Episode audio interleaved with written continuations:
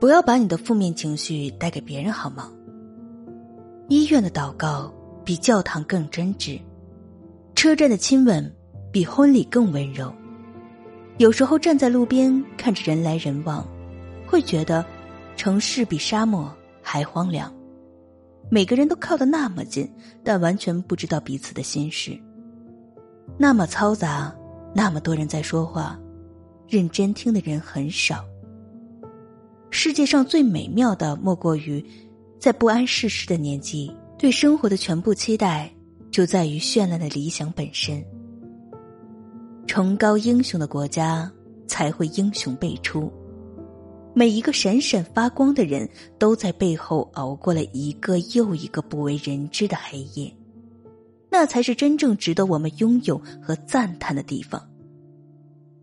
你这一生只会经历一个夏天，其余的都是在和他比较。